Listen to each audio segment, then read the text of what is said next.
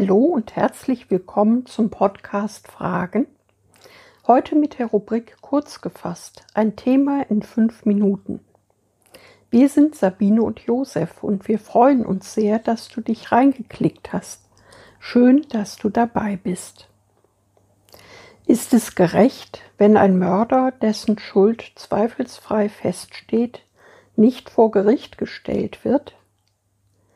Gibt es eine göttliche Gerechtigkeit, einen Tag des Gerichts?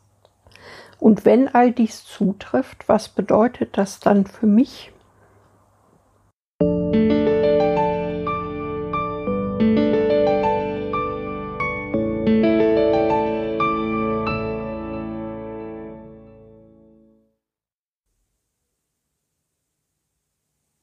Freigesprochen warum niemand ein zweites Mal angeklagt wird.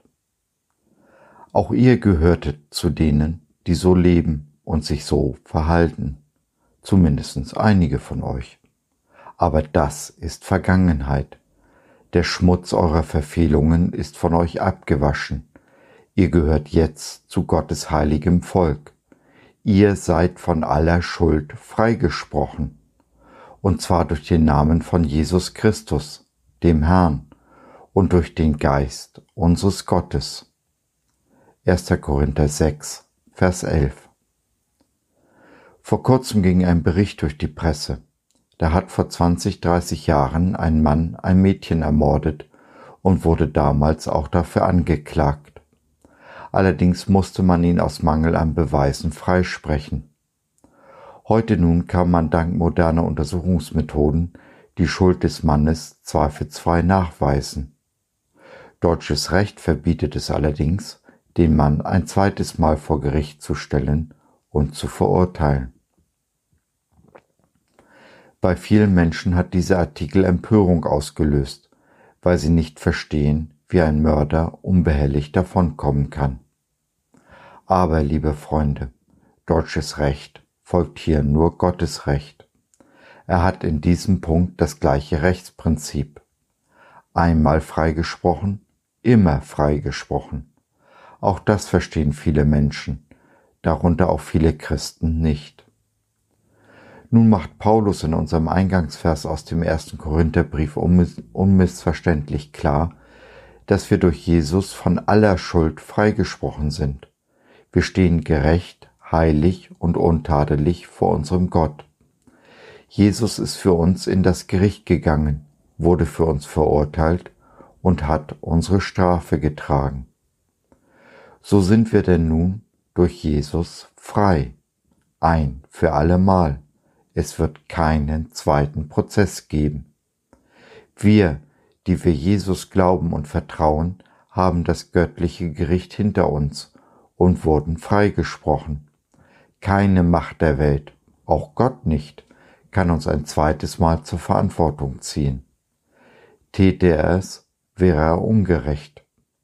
Da er aber die Gerechtigkeit ist, kann er nicht ungerecht handeln. Ja, es gibt Dinge, die selbst ein allmächtiger Gott nicht kann. Unser Gott kann nicht lügen, weil er die Wahrheit ist. Er kann nicht lieblos sein, weil er die Liebe ist. Und so kann er eben auch nicht ungerecht sein. Das Gericht am Ende der Tage ist für die bestimmt, die Jesus nicht geglaubt und ihm vertraut haben, die sein Opfer nicht angenommen haben. Diese werden empfangen, was sie verdient haben. Wir aber werden unsere Belohnung empfangen für jede Beziehung, die wir gelebt haben, die Beziehung zu Jesus und zu unserem Nächsten. Der Tag des Gerichts ist für uns ein Freudentag, nicht nur, weil wir unsere Belohnung empfangen, sondern weil von nun an absolute Gerechtigkeit und Liebe herrschen werden. Das Wissen um eine endgültige Gerechtigkeit hilft uns, gewaltfrei zu leben. Sie ist Voraussetzung dafür, dass wir vergeben können und keine Rache üben müssen. Denn wir können unsere Rachegefühle unserem Gott anvertrauen, der Recht und Gerechtigkeit sprechen wird und die Schuldigen zur Verantwortung zieht. Mit diesem vergebungsbereiten Herzen verändern wir die Welt. Ja, wir stellen sie auf den Kopf und hinterlassen sie so ein ganzes Stück besser, als wir sie vorgefunden haben. So, das war's für heute. Wir hoffen, du hattest Freude und konntest etwas mitnehmen. Wenn du noch Fragen hast oder mit uns in Kontakt treten möchtest, dann besuche doch unseren Blog www.fragen.biz. BIZ, B-I-Z, steht für Bibel im Zentrum. Wir glauben, dass die Bibel, Gottes Wort, absolut wahr und irrtumslos ist. Gott hat uns lieb und möchte, dass unser Leben gelingt.